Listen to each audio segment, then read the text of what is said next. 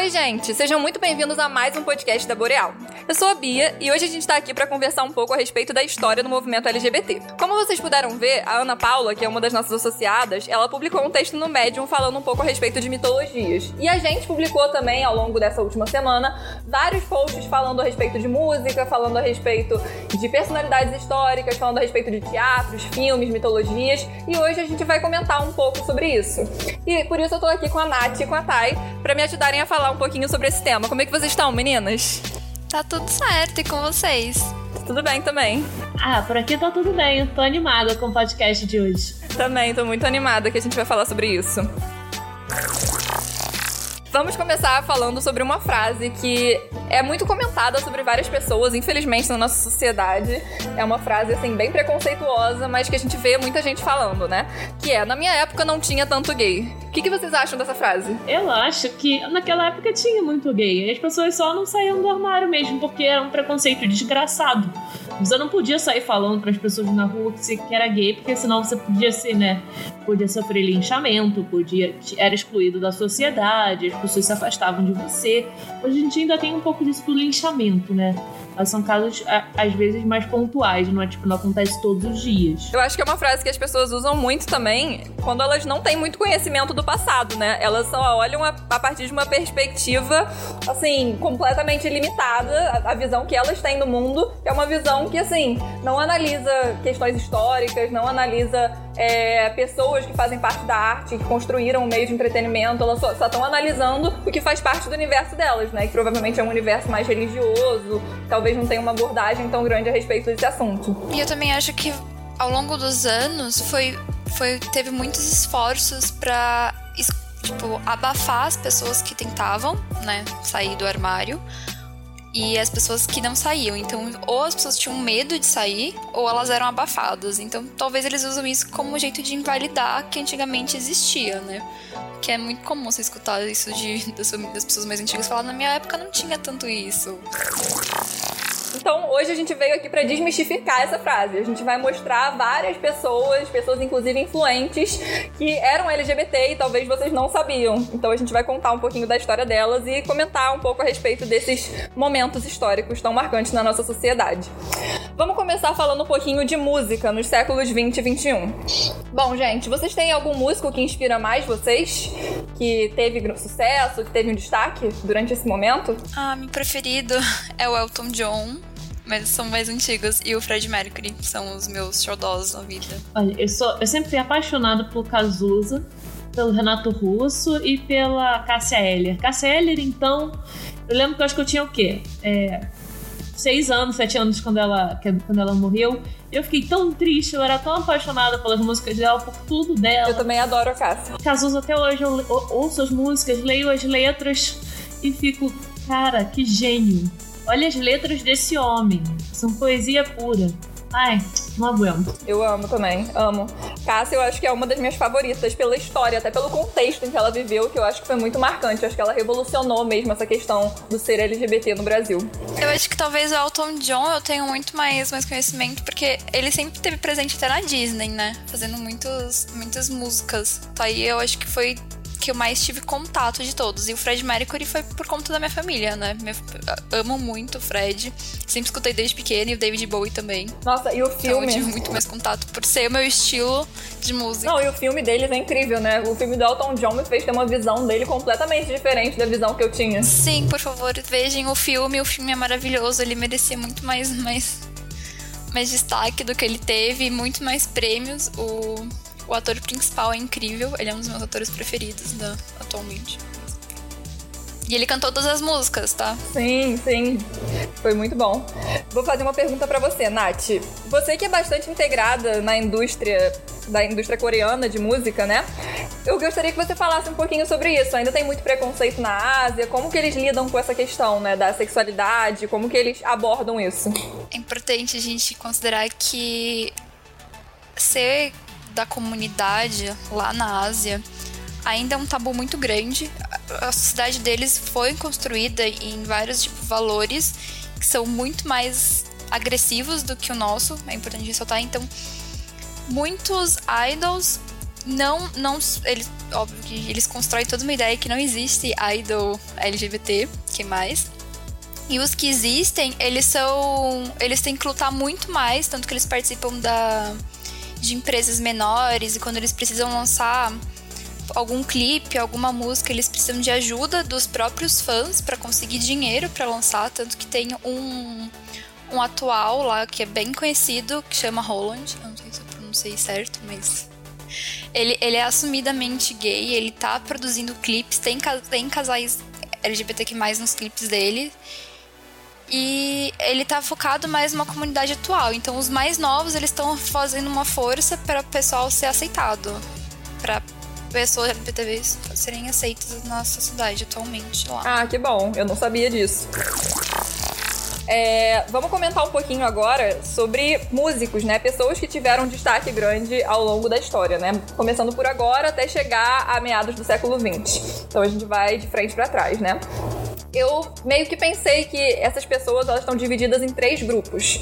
São os grupos das pessoas que é, meio que revolucionaram o ser LGBT, que é o grupo mais novo. Tem o grupo das pessoas que elas já estavam ganhando um espaço maior, mas ainda não eram tão aceitas assim. Elas foram tipo, passaram por um momento assim meio de aceitação e de tentarem se esconder ao mesmo tempo. E tem as pessoas que meio que colocaram o ser LGBT na sociedade, esse tema em pauta, e trouxeram, começaram a trazer é, essa temática, fazendo com que outras se inspirassem nelas para criar músicas e para desenvolverem é, para desenvolverem o tipo de arte delas, né? Então, é, vamos começar por esse primeiro grupo, que é o da Hayley Kiyoko, do Troy Sivan, do Sam Smith, da Linda Quebrada, da Pablo Vittar, da Gloria Groove, do Lineker e do Rick Martin e da, da Lia Clark. Ah, o RuPaul também tá nesse grupo. Então, o que, que vocês acham? Eu acho que é um grupo, assim, muito mais. Você já percebe que tem muito mais trans, tem muito mais drags, tem pessoas com uma personalidade muito mais forte, muito mais aparente, né, em relação ao universo LGBT. Sim, principalmente o RuPaul, né? Ele, é, ele é enorme na indústria lá. Rick Martin também, ele fez parte da. Da, tanto da antiga, né, da, do pessoal antigo, como do pessoal novo. Então, quando ele se assumiu, talvez abriu alguma, algum tipo de discussão. A Glória, que foi uma, a primeira drag, né, aqui do, a fazer sucesso aqui do Brasil, depois veio a Pablo. A Linda Quebrada, que é uma trans, ela tem um filme, inclusive, falando sobre a vida de uma mulher transexual. Eu não vi ainda, mas eu tô louca pra ver, porque muito incrível isso, né? E a Hayley Kyoko, eu acho que ela é uma pessoa que tem uma personalidade muito forte. Eu vejo que nas músicas dela, ela. Todas as músicas dela abordam esse universo do ser lésbica, né? Porque ela é lésbica, ela fez aquele filme Lemonade Mouth da Disney. E depois que ela saiu do filme, ela já começou a criar várias músicas. Girls Like Girls, Curious, Gravel to Temple, várias músicas assim que realmente ela aborda essa questão da sexualidade. Inclusive, ela mostra sexo lésbico no, no clipe, sabe? Não uma coisa tão explícita, mas tipo, uma coisa que você percebe que ela tá abordando essa temática e que antigamente, né, isso nunca poderia acontecer, mas que atualmente acontece. Tipo, ela é muito revolucionária.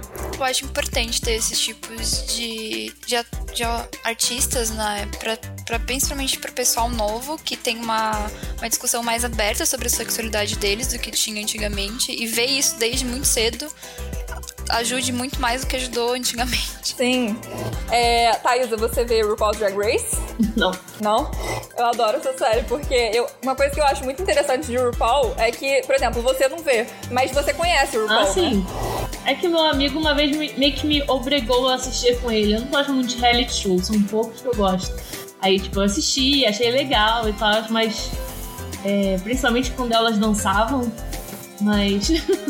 aquele dança pelas suas vidas, mas. Não é um reality show que eu assista com frequência. Mas uma coisa que eu acho interessante é que, assim, ele conseguiu ter um impacto tão grande, sabe? O RuPaul e, e como drag queen também, que todo mundo conhece o RuPaul hoje em dia, praticamente. Você fala o nome RuPaul, sabe? É um nome que as pessoas vão conhecer. Então, tipo, é uma coisa muito interessante como esse, esse grupo mais novo tá conseguindo ter um impacto na sociedade de ser conhecido por pessoas que assistem as séries, que ouvem as músicas deles e também por pessoas que não acompanham o trabalho deles, sabe?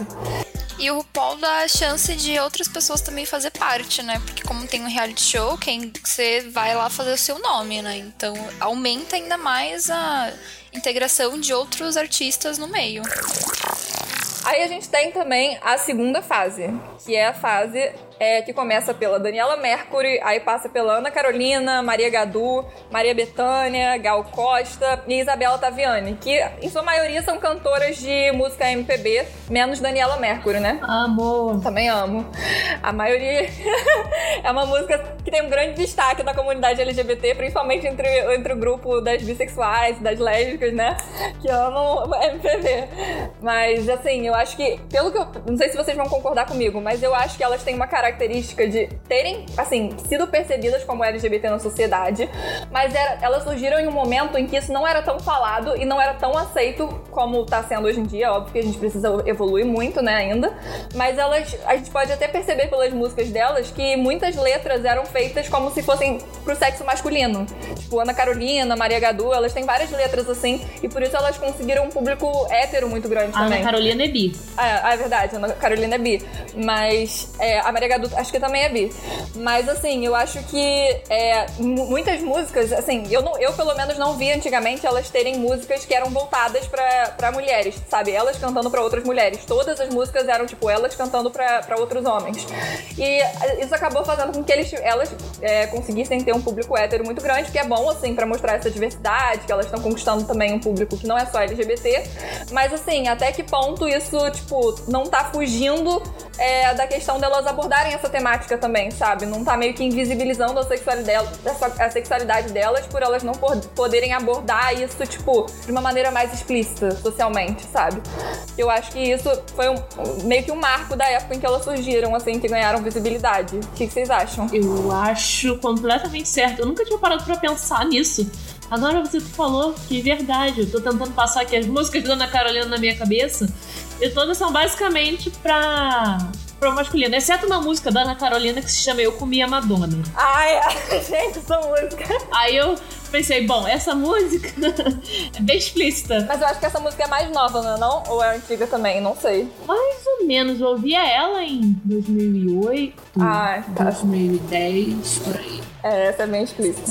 Mas, assim, é, no geral, é- era bem, bem assim, isso, sabe?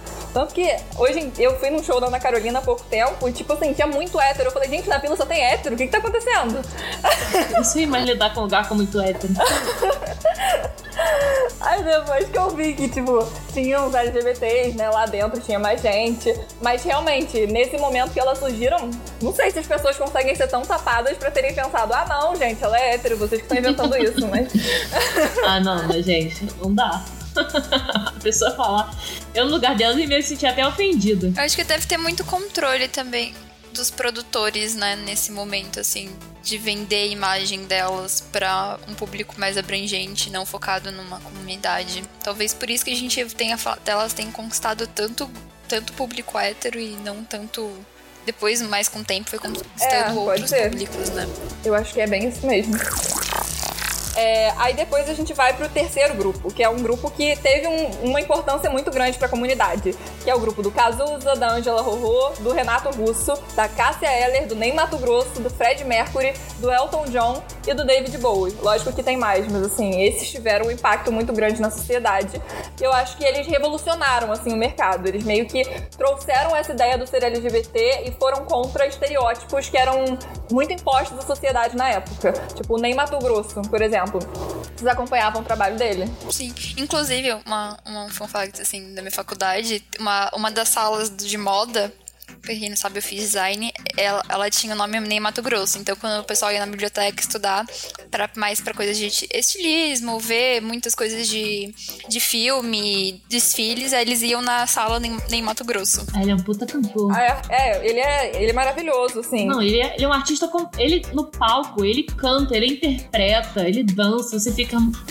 Que homem. Ele é maravilhoso. É, e assim, eu- ele sofreu muito preconceito na época que, que ele surgiu, né? Mas nem por isso ele deixou de, de falar sobre essa temática e a música dele era muito sarcástica, né? Ele, tipo, homem com H. Ele, ele cantava assim, as pessoas percebiam. mas não era, não era assim, ele não falava de uma forma tão explícita, mas, né? As pessoas entendiam, se não fossem tão tapadas. E ele realmente era incrível. Se bem que as- a, gente hoje em dia coloca um casal gay na cara das pessoas, elas falam, não, mas eles são muito amigos. é uma grande amizade, então eu não duvido. começa a pegar várias coisas pra invalidar isso, né? Tipo, não, gente, cês- vocês que veem tudo pro lado Não tem nada sexual. a ver, eles só são amigos. É. Olha que amizade linda. Não, e a. a o- não, o Cazuza, ele namorou o Ney Mato Grosso, vocês sabiam disso? Uhum. Gente, eu descobri isso há pouco tempo. Eu falei, caramba, não sabia disso. E o Cazuza se inspirou no trabalho dele. Ele falava muito que ele se inspirava no trabalho do Ney Mato Grosso. E a forma como ele se expressava era uma forma, assim, muito artística, muito... que ele não tinha vergonha de ser quem ele é. E eu acho que isso é muito incrível, assim, sobre o trabalho dele, sabe? O Cazuza também tinha muito isso. Ele falava sobre questões sociais. E eu acho que isso era muito característico, assim, do trabalho dele. Tipo, essa característica empoderadora e, ao mesmo tempo, que não abordava só a questão da, da LGBTfobia, né? Como também a questão do que eles estavam vivendo na sociedade da época. Né, Cazuza, ele era livre, né? Você sente nas músicas dele, quando você vê os shows dele, você vê que ele, tá- ele viveu. Ele viveu aquilo, não se, não se importava se as pessoas tinham bifobia, homofobia com ele. Ele. ele ai, Não, é. Ele era maravilhoso. E a Cássia Eller, eu também acho ela maravilhosa, porque ela, além de ser uma cantora incrível, assim, né? E que se soltava no palco, falava com as pessoas, tinha um show super envolvente, ela foi uma das primeiras mulheres LGBTs do Brasil a conseguir fazer com que a, a, a mulher dela, né? Na, na época não tinha casamento LGBT, mas que a parceira dela, a Maria Eugênia, conseguisse ficar com o Chicão depois que ela morreu. Então, assim, teve aquela. É, teve tipo uma reunião, uma audição, né? Que ela conseguiu ficar com o filho numa época que não tinha casamento LGBT e todo mundo era contra isso. Tipo, uma mulher ficar com o filho de outra mulher. Então eu acho que foi um marco mesmo na história e uma coisa que contribuiu pra muitas outras pessoas terem a coragem de, de tentar fazer isso, sabe, no futuro. ai, que mulher. E o Renato Russo, que cantou menino. Cantou meninos e meninas. Ele é bi, é o Renato Russo. Aham. Essa música é sensacional. O filme dele, Somos Tão Jovens, eu amo. Vocês já viram? Ainda não, não quero sofrer. Gente, é muito bom, muito bom. Eu fico, ai meu Deus, ele morreu, eu não quero ver o filme dele porque eu vou chorar no final sabendo que ele morreu. é, nossa. E, e o Elton John também, que é, é maravilhoso, sabe? Toca vários instrumentos e o filme dele, né, como a gente comentou no começo, tipo, mostrou o quanto ele sofreu e o quanto ele superou tudo isso e se tornou o, o astro que ele é, sabe? São pessoas, é realmente a primeira fase do movimento, né? De pessoas que tiveram uma história de superação enorme pra construir, pra ajudar a construir essa. é, meio que esse legado, né? E como eles continuam ícones desde, desde agora, né? Tipo, já passou tanto tempo e eles continuam sendo tão importantes quanto e, e, e icônicos, assim, tipo, referência, nem, que nem a gente tava falando, né? Nem muito grosso. O Elton. O Bowie lançam, lançam um monte de coisa do Bowie até hoje. Sim, é. O Bowie, ele era super excêntrico e com uma personalidade muito forte ao mesmo tempo, né? Ele era um dos mais antigos. Acho que ele era entre décadas de 60 e 70, assim. Uma época em que isso nem era falado praticamente. E ele já era aquele ícone, né? Naquele momento. Até pouco tempo, até ele morrer, né? É, e vocês acham que essas pessoas influenciaram na forma como a comunidade se comporta e se expressa atualmente? Olha, eu acredito sim, eu acredito muito que a, a, a arte ela molda a sociedade. Acho que a gente, pra- antes de conseguir mudar a sociedade, a gente precisa de exemplos artísticos. Então, quando a gente vê né, uma, uma cantora lésbica, um cantor gay, uma pessoa trans fazendo sucesso, a gente fica normal. Existem pessoas assim, elas não são tipo, não estão escondidas. se torna uma força pra gente, né? Porque se alguém que tem tanta voz, tanta, tanta tipo, visibilidade, tá, tá, tá, tá se abrindo, né? Falando sobre quem eles são realmente, pessoas como nós, que não tem tanta relevância assim numa sociedade, se, sabe, se vê, se enxerga e consegue criar força. E uma coisa que dá pra perceber bastante também é que é, nessas fases mais antigas não tinha, né, drag, não tinham trans cantores. Isso começou nessa última fase só. O, o Ney Mato Grosso, que era gay, nem era trans e nem dizia nada abertamente que performa- performava como drag, era o mais próximo que a gente tinha, né, nesse momento. Eu acredito que ele tenha sido uma influência muito grande também para as pessoas que performam hoje em dia. É, trazer aquela a discussão de gênero, né? É, e por que, que vocês acham que a comunidade LGBT tende a adotar ícones heterossexuais e cis que não fazem parte da comunidade como ídolos? Olha, até hoje eu não faço a mínima ideia, mas o que eu penso é que, tipo assim, normalmente as divas pop elas são maravilhosas, elas como fossem rainhas, né? Tipo, a, a Rihanna, a Beyoncé, a Taylor Swift. elas são todas muito endeusadas. Então as pessoas olham para elas e pensam: nossa, quero ser como ela maravilhosa, rica, poderosa, humilhando homens. É, eu acho que tem muito isso mesmo, de ser uma, um modelo que eles querem seguir, um modelo de, de empoderamento, né? De, ah, é, quando elas tocam essa música, eu me sinto mais eu, eu me sinto mais empoderado pra poder mostrar quem eu sou de verdade, né, pra sociedade. Eu acho que é mais esse modelo mesmo de, tipo, de empoderamento, né? Que, por exemplo, no caso de mulheres, também tinha essa questão do preconceito, né, das mulheres não terem conseguido ocupar um espaço espaço na, sociedade, um espaço assim, é, que fosse digno, né? E até hoje em dia elas ainda estão lutando. Então, assim, eles meio que às vezes podem se identificar com essa luta das mulheres, mesmo sendo uma, uma luta diferente, como uma forma de, de algo que mostra esse empoderamento também, né? Eu acho que talvez possa ser isso, não sei. E também elas sempre levantam esses debates, né? Que nem a gente tava comentando até antes mesmo de começar, a Madonna, né, que ela foi muito importante para muitas questões da comunidade, né? Inclusive AIDS e usar camisinha e tudo mais. Quando todo mundo esquecia que que era um assunto importante, ninguém falava porque não atingia pessoas héteros, assim, impactamente, né? Mais, mais pessoal da comunidade. E ela tava lá falando abertamente, fazendo pro, pro, propaganda, pedindo para as pessoas se cuidarem. Talvez tava um pouquinho de se conseguirem sentir acolhidos, sim, né? Sim, sim. Eu acho que é isso mesmo. Bom, agora a gente vai falar um pouquinho sobre filmes, teatros e livros do século XX. Eu vou fazer uma pergunta para vocês antes. Como que vocês enxergam a representação LGBT no cinema do século XX? Que representação? Tô aqui pensando. Porque, né? Não, não tem. Era totalmente. Inclusive, acho que ontem eu vi uma cena da, de uma novela que passou na Globo, Explode Coração, que parece 1995. Eu vi um cara. Entra um cara gay numa loja.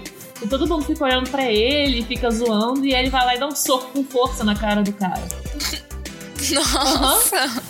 Uhum. Eu falei, amei. É isso, é assim que a gente tem que tratar a gente é homofóbico. tem que cair no soco mesmo. Aí eu, e aí eu fiquei pensando, hoje em dia não parece sendo assim novela, né? Se uma, uma pessoa gay aparece numa novela, ela não aparece esse preconceito assim ao redor. As pessoas já tratam com normalidade. Já é mostrado para mostrar para as pessoas da vida, né? Que é normal, que você não deve tratar como diferença. Em 1995, não. Em 1995, uma pessoa gay entrava numa mercearia e o pessoal ficava olhando, rindo. Era excluída da comunidade. Levava um soco Inclusive, a próxima vítima, né? Que, na, que lançou em 1995. Foi a primeira novela com é, representatividade, entre muitas aspas, né? Representação gay. Então, e os personagens morreram, obviamente né? Assim como a Torre de Babel, que acho que foi em 98, ou no, 98, é, que eles mataram as duas lésbicas da novela, que era a Cristiane Torlone e uma outra que eu não lembro o nome. Mas, né? Eles sempre tinham um papel, né? Tipo, ou eles morriam de doença, ou de uma fatalidade, mas era, era, era com esse intuito, era tipo, pra eles não terem final, tipo, em, colocar aspas felizes, né? Era sempre tipo, o, casal, ou o casal terminava, voltava, tipo, o cara voltava pra uma, pra uma relação hétero ou uma pessoa morria. Não, é, parem de matar LGBT, gente. É, tipo, ó, você pode até ter, ficar aí felizinho um pouquinho com a pessoa que você gosta, mas assim, não muito tempo. A gente vai arranjar um jeito de matar você e arranjar um jeito que vocês não ficarem juntos no final. Isso, ai, isso é muito angustiante. Isso acontece até hoje acontece também. Até hoje. Acho legal você retratar que acontece, mas não tratar isso repetidamente quase como um fetiche. Não, hoje, assim, um exemplo que eu lembro, só que você falou assim, que hoje em dia é, tá sendo retratado de uma forma melhor, as pessoas estão sendo mais incluídas e tal. Só que, assim, eu lembro de, de uma novela que pode disso, né? Que é a novela que tá passando agora. Esqueci o nome agora, esqueci na estampa, tem o Cro. Gente, eu não consigo parar de falar do Cro, porque ele é. Nossa, como ele me irrita. É, é o típico fetiche chaveirinho de hétero, né? Acho que até a Vivi comentou isso. Representação Nossa, pura, né? Representação pura. Ai, Félix, melhor arco de redenção. Cro.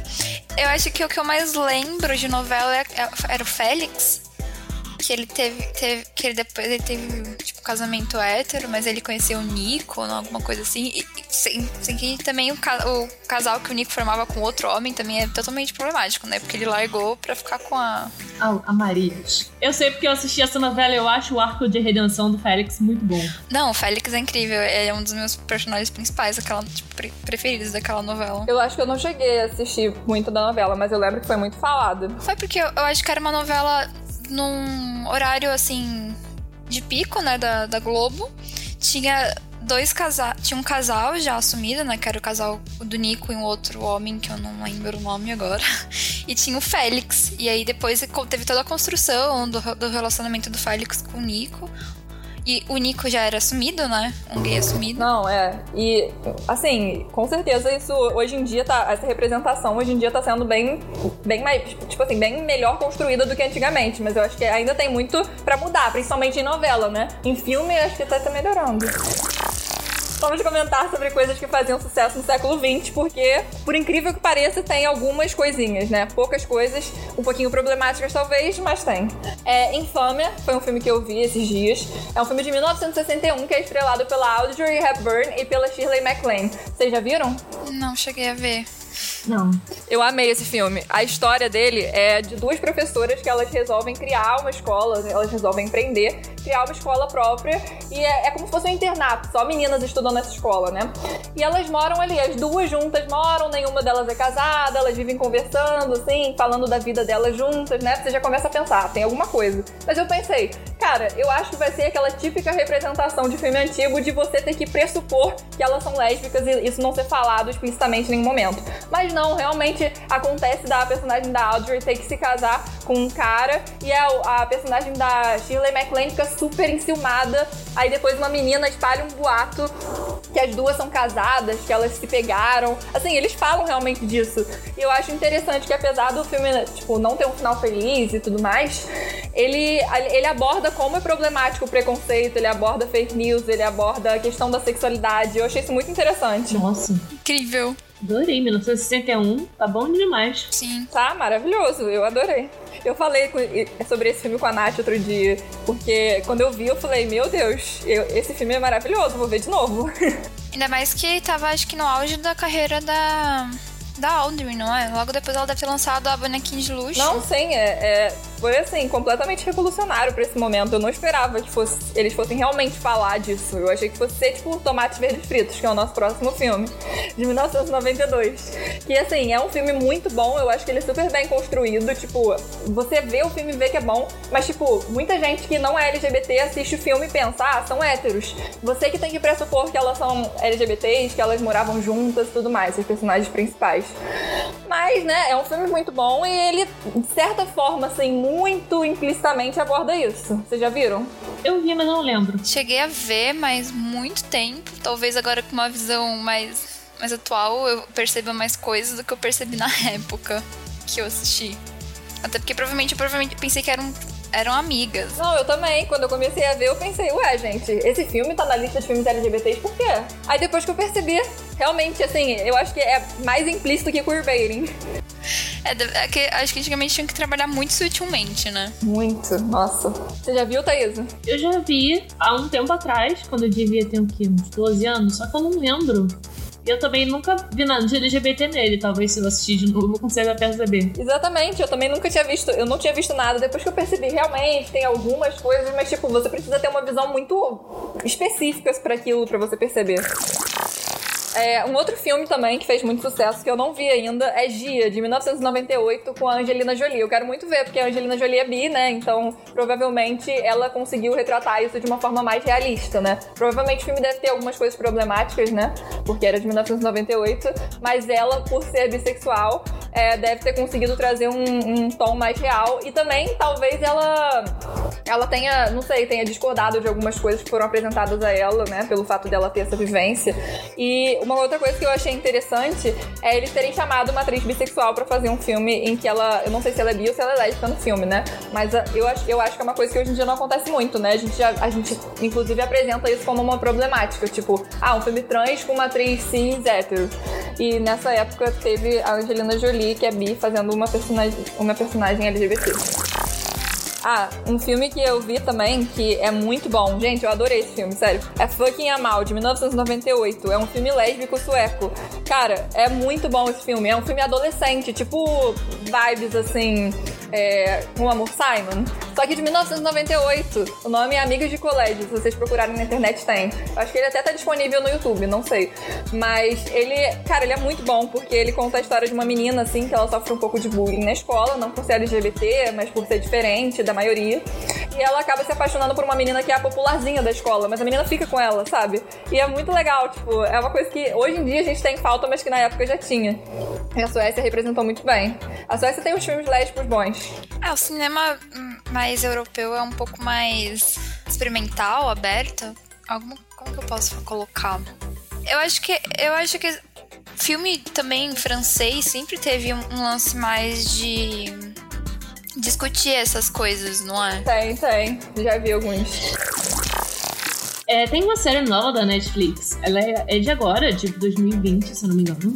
Foi, foi postada esse ano mesmo. E ela retrata época de 1950. Eu creio que seja, porque eles falam que é pós-guerra, mas eu não lembro se eles dão a data exata, mas eu chuto 1950. Que é das ele, ele mostra as pessoas indo para Hollywood para tentarem realizar os sonhos delas de serem atrizes, atores, né? porque eu acho que a, os Estados Unidos estavam vivendo, vivendo a época de ouro, não é? Nessa época. Então as pessoas iam para largavam tudo, iam para Hollywood e tentavam uma carreira como ator lá. E é muito interessante essa série porque ela mostra realmente minorias. Ela mostra é, pessoas negras, pessoas gays, é, pessoas bis, trans. Eu acho que pelo menos não mostrou nessa temporada ainda. Mas, tipo assim, mostra como eles tentavam se inserir nesse cenário eles tentavam ter papéis em Hollywood e, e eram constantemente barrados porque eles eram porque eles eram de minorias. Tipo assim, ah, ninguém quer ver, ele falava, ah, ninguém quer ver uma pessoa de cor na tela do cinema. Então os papéis para pessoas negras eram de empregadas. Não podiam ser as pessoas negras não podiam ser roteiristas. Se aparecessem iam ser boicotados, principalmente no sul, que a gente sabe que é racista pra caralho. As pessoas acabavam sendo frustradas por conta disso, mas continuavam lutando eu gosto, eu tô gostando da série principalmente porque eles estão conseguindo as coisas com muita luta. Porque a gente sabe que em 1950 não era assim, não, não tinha e pronto, e acabou. E aí a gente tá vendo que é, eles com força, com determinação, e a gente vai ver como, como é o papel das pessoas héteras e brancas dentro das, dessas lutas, que eles aproveitam o espaço deles privilegiado para poder discutir é, por exemplo, é, pessoas brancas que estavam ali lutando para ter uma atriz negra. Então ele, eles conversavam com outras pessoas brancas para poderem convencer a terem esse papel, a ter, deixar a menina ter o papel principal. E aí eu ficava tipo, era. O que a gente sabe que não tinha antigamente. E é interessante, outra, outra coisa interessante dessa série que eu pensei é que a gente percebe que como as pessoas principalmente em relação à homossexualidade e bissexualidade, elas tinham esses desejos, elas eram gays, elas eram bis, só que todos dentro do armário. Não podia aparecer ninguém, não podia aparecer ninguém sendo gay. Os atores, os diretores, mas todo mundo por trás ficava com homem, ficava, as mulheres ficavam com mulheres. Isso acontecia em festas escondidas e as mesmas pessoas que ficavam com homens na frente das pessoas. É, ficavam com homens escondidos nessas festas, porque elas não podiam se mostrar, julgavam as pessoas que, que eram gays ou eram bis na vida real, que se mostravam, sabe? Era julgamento. Tem até uma cena que um, um casal se abraça, um casal gay, tipo, só abraça mesmo. E todo mundo fica olhando, sabe? Não, não tem nada de sexual, mas todo mundo olha esquisito, tipo, nossa, um homem, dois homens se abraçando, que estranho. E a gente fica, gente, mas todo mundo por trás tá, tá sendo. Sabe? Não sei se eu expliquei direito, mas eu odeio explicar filme. então eles tinham basicamente uma vida dupla, né? Uma vida de ator, que era o que eles vendiam como imagem, e, a vi... e eles, né? Uhum. Eu acho que isso é muito real hoje em dia ainda. Desculpa, desde já, porque eu sou péssima pra explicar filme e série. Isso pra quem é melhor. Quem é melhor que. Quem é melhor que eu, nisso é Rebeca. Não, deu pra entender super bem. Cara, eu acho que que essa realidade ainda se faz muito presente, sabe, na vida dos atores de Hollywood. Tipo, é uma coisa que, obviamente, antigamente era muito mais forte, mas é, hoje em dia eu acho que ainda tem uma coisa meio velada, assim. Se aparecer um ator com alguém do mesmo sexo, o pessoal vai, vai cortar ele de alguns papéis. A gente sabe que isso vai acontecer, sabe? É o que nem a gente comentou das músicas, né? Os, os do lado coreanos, os idols precisam se vender de um jeito que talvez eles não sejam, né? E quando eles se vendem como eles são, tem uma represália.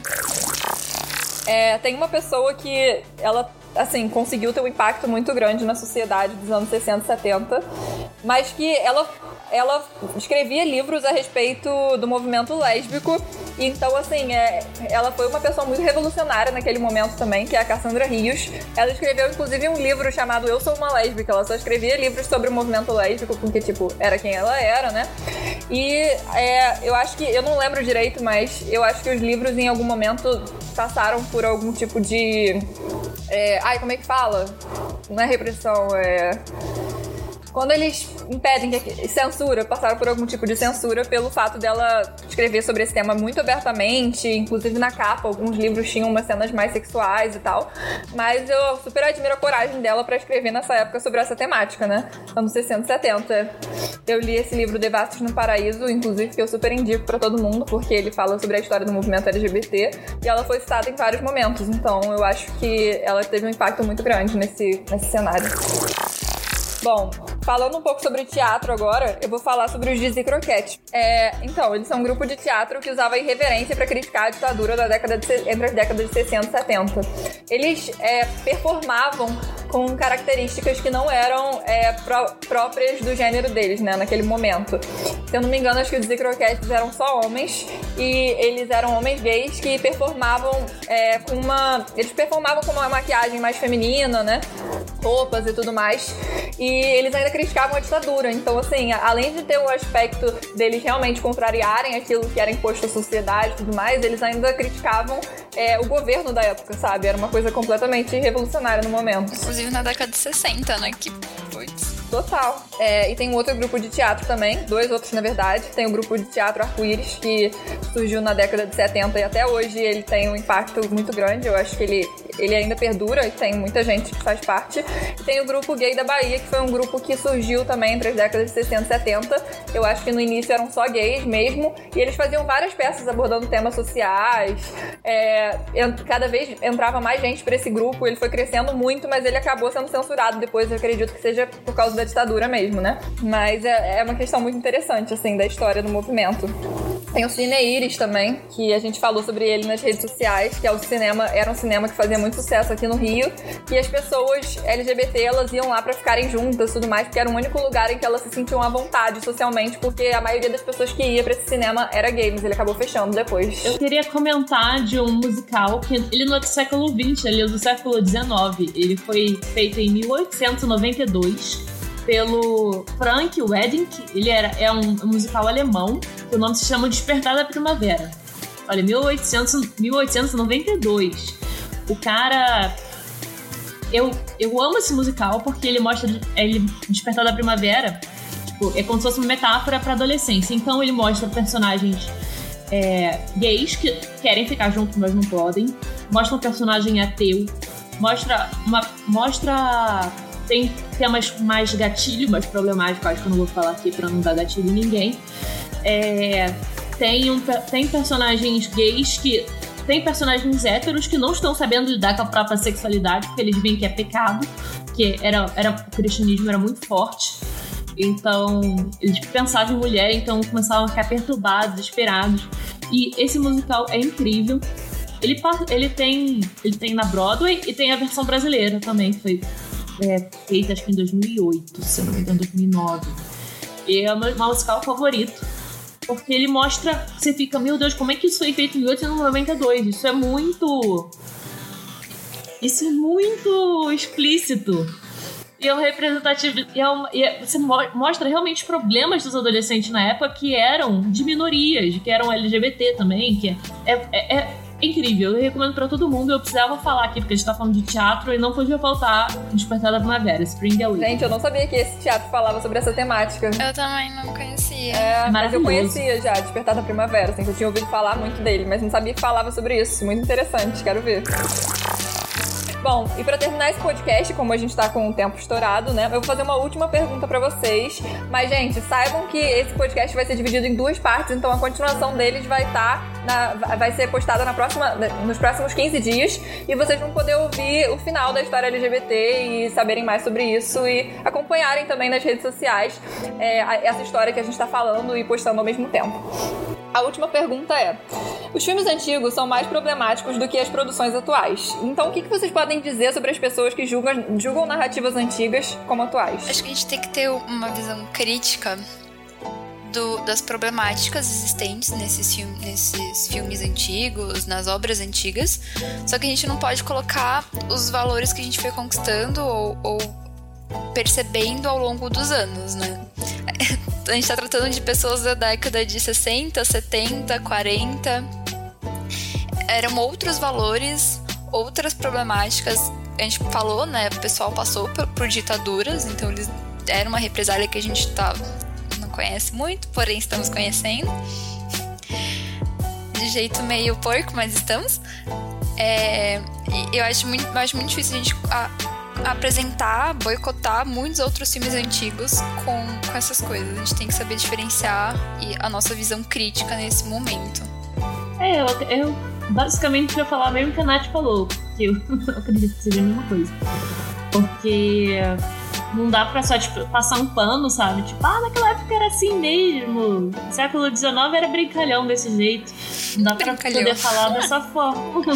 Eu acho que a gente tem que pontuar as problemáticas que eles trazem, mas assim, tipo, apontar como uma problemática e ver o que era, era assim na sociedade antiga, né, gente? A gente não pode falar assim, caralho, mano, olha que coisa escrota, não vamos mais ver isso nunca mais. Mas, gente, foi importante pra época. Foi um- um- uma questão assim, se não tivessem essas obras, talvez a gente não estaria onde a gente tá, sabe? Uhum. A gente não, não tava nem podendo nem fazer esse podcast, não ia poder nem ter Boreal, não podia nem ter livro. É, não, é, isso com certeza mudou muito a forma como a gente enxerga o movimento. Essas obras antigas contribuíram muito pra, pra, pra, pra gente ser o que a gente é hoje em dia, né? A gente no próximo podcast ainda vai falar sobre questões mais antigas e vocês vão ver como isso ainda era, era mais problemático antigamente. Mas tudo isso foi uma trajetória da nossa comunidade pra gente chegar até o que a gente é hoje, né? Então, é, vamos continuar no próximo podcast. Meninas, eu agradeço vocês por terem participado aqui comigo. Fiquem ligados nas nossas redes sociais, que vão estar na descrição do podcast. E é, as redes sociais das meninas também. Então é isso, gente. Obrigada por terem participado aqui comigo. Beijo, Nath. Beijo, Thay. Tchau, beijo. Acompanhe a gente nas redes sociais. Beijo, Bia, beijo todo mundo, tchau.